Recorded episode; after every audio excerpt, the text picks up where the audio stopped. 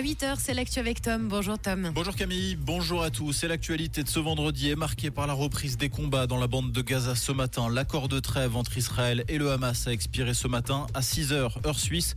Aucune annonce de prolongation n'a été annoncée. Six Palestiniens ont été tués ce matin dans un raid aérien israélien sur Rafah dans le sud de la bande de Gaza.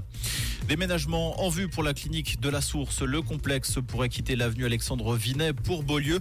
Le changement devrait intervenir en 2030 avec le regroupement des activités de la Fondation La Source dans un nouveau bâtiment.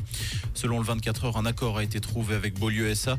Un accord qui prévoit la construction d'un nouveau bâtiment en lieu et place des Halles Nord qui vont être détruites. Ce déménagement devrait faire euh, gagner près de 5000 mètres carrés à la clinique. La population veut du changement à la tête du Conseil fédéral. C'est ce que montre un sondage mené par Watson. Deux électeurs sur trois souhaitent un renouvellement des conseillers fédéraux. Ce sont surtout les électeurs des Verts, du PS, du Parti vert libéral et du Centre qui veulent un changement.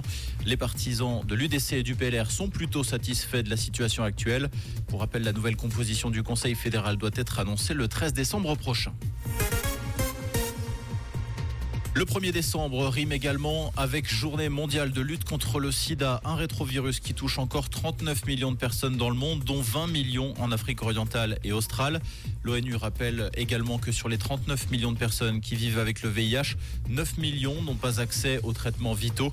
Des dépistages gratuits sont organisés aujourd'hui dans plusieurs hôpitaux suisses, notamment au HUG à Genève, mais également à la permanence du Flon. La Corne de l'Afrique paye un très lourd tribut aux inondations qui frappent la région. Près de 2 millions de personnes ont été déplacées en Somalie, en Éthiopie et au Kenya. Les intempéries qui ont par ailleurs coûté la vie à plus de 300 personnes.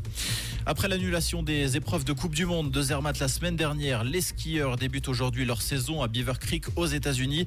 Deux descentes et un super G figurent au programme ce week-end.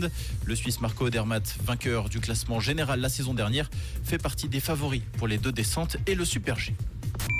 Comprendre ce qui se passe en Suisse romande et dans le monde, c'est aussi sur. Rouge Côté ciel ce vendredi, si vous le pouvez, restez au chaud. On finit la semaine sous la pluie comme hier, ce sera pour toute la journée.